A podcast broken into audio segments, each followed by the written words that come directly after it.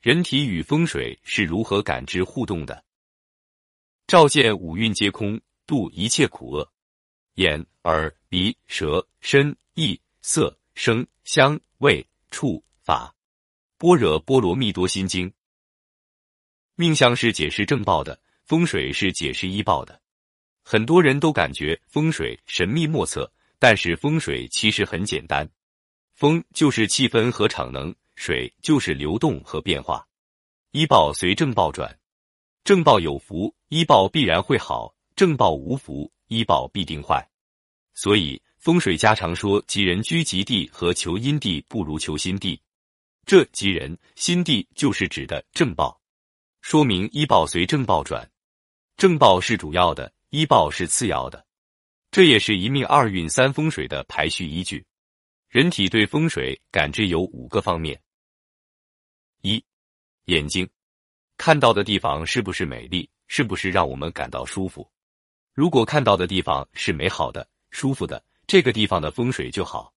二、耳朵听到的是声音是悦耳的还是噪音？声音好听，风水就好；有噪音，风水就不好。比如靠近高速公路旁边的房子，噪音很大。风水自然就不怎么好。其实最大的噪音是在屋子里发生的，那就是家庭不和、吵架，这对人的伤害很大，对命运的障碍很大，对孩子的成长影响更大。所以家一定要和，家人之间要彼此沟通，这样才没有障碍，才是好风水。所以古人说家和万事兴，好风水。三，鼻子，闻到的气味好不好闻？如果家里面能常常燃香，或者摆放芬芳的鲜花，一进家门闻到的味道很好，风水自然就好。如果所处的地方气味不好，就不是好风水。四，身体，看看家里有没有太多的不锈钢、太多的玻璃和太多尖锐的东西。不锈钢给人的感觉是冰凉的，玻璃也是冰凉的，而且易碎，这些东西很容易伤害到我们的身体。所以不是好风水。五，意识，就是闭着眼睛用心感觉一个地方是不是祥和，是不是舒服。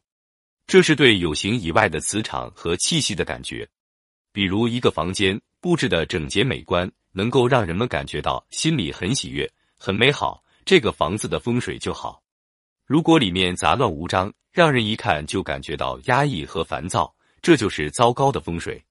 这也就提醒我们，平时一定要注意保持家里和工作环境的洁净有序、整洁，本身就是一种正面的能量。总的来说，就是通过这五个方面来判断风水：眼、耳、鼻、身、意。这个方法人人都能学会。所有风水，人是核心要素。人的第一风水是心，人的第二风水是嘴巴，人的第三风水是行为。人的第四风水是表情形象，也就是说，包括我们的发型和穿着也是风水。所以，最重要的风水要从自己改变，自己改变了，心改变了，由风水引起的各种问题，如不顺利和疾病等负面影响也就减弱了。有的人走到哪里就会给哪里带来好风水，相反，污秽的人、负能量的人就是坏风水，走到哪里就给哪里带来坏风水。外在的事物影响了心，心反过来就会影响一切。如果还无缘得到专业的风水师帮你改造风水，个人可以先改变心，让心感到美好，感到喜悦，也是会催化好风水的。另外，家和办公室敬神会很大程度的改善风水，注意安置在好的方位。